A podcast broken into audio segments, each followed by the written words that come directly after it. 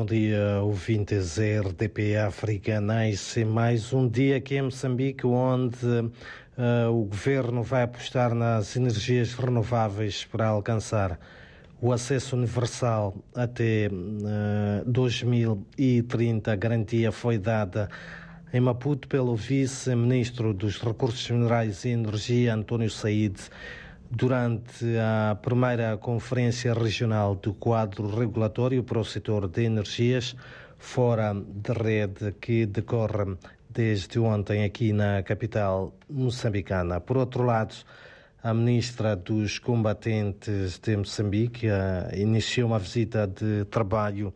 de quatro dias à província de Sofala, no centro do país, e onde manifestou preocupação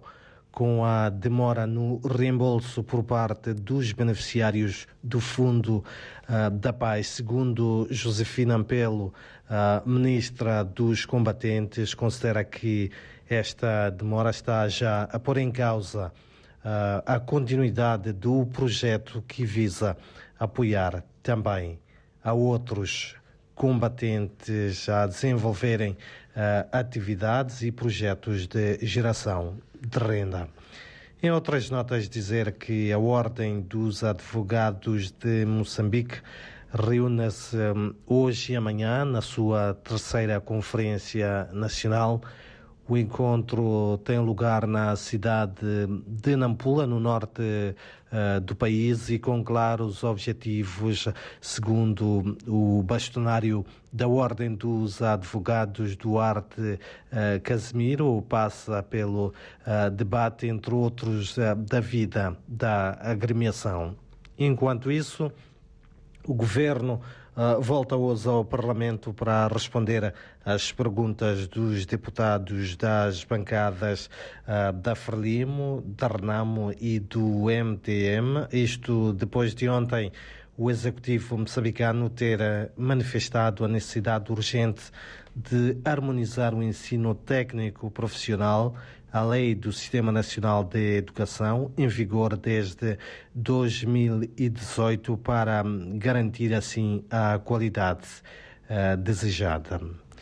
Isto também um, num dia em que o Instituto Nacional de Saúde, em parceria com a Mozambique Institute for Health, Education and Research,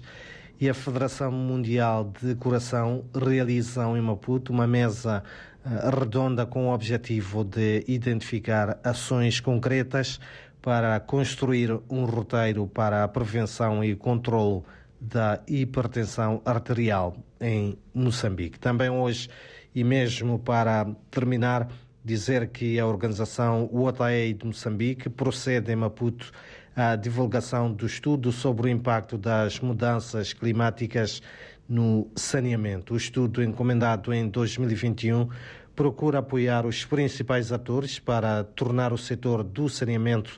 mais resistente face aos choques relacionados com o clima. São então estas algumas das principais notas de destaque para este dia em que Maputo volta a ser uma das cidades mais quentes de Moçambique, com a previsão dos termômetros a atingirem os 35 graus de temperatura máxima.